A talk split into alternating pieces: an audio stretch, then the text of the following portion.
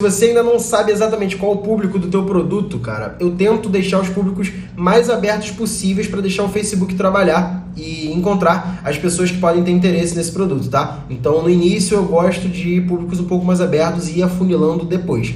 Tem gente que pensa diferente, que pensa que começar já hiper segmentando, ah, eu vendo fone de ouvido, então vou segmentar para pessoas que têm interesse em música, em fone de ouvido, em AirPods, em fone Bluetooth e tudo mais. Cara, é, pode te dar um resultado, mas não é a melhor forma de se trabalhar com a estrutura que o Facebook oferece hoje, tá? O jeito que o Facebook trabalha hoje, ele prefere que você utilize públicos mais amplos para deixar a inteligência artificial dele trabalhar a seu favor. Então, se você ainda não tem dados no teu pixel sobre pessoas que têm interesse em relação ao seu produto, trabalha com públicos mais amplos. Não necessariamente é, públicos totalmente abertos, mas tenta usar públicos um pouco mais amplos, tá? É, interesses que tem bastante gente, não afunila tanto se você ainda não tem certeza sobre o seu público e se teu pixel ainda não está, digamos assim, populado. Muitas pessoas ainda não visitaram sua página, etc. Beleza?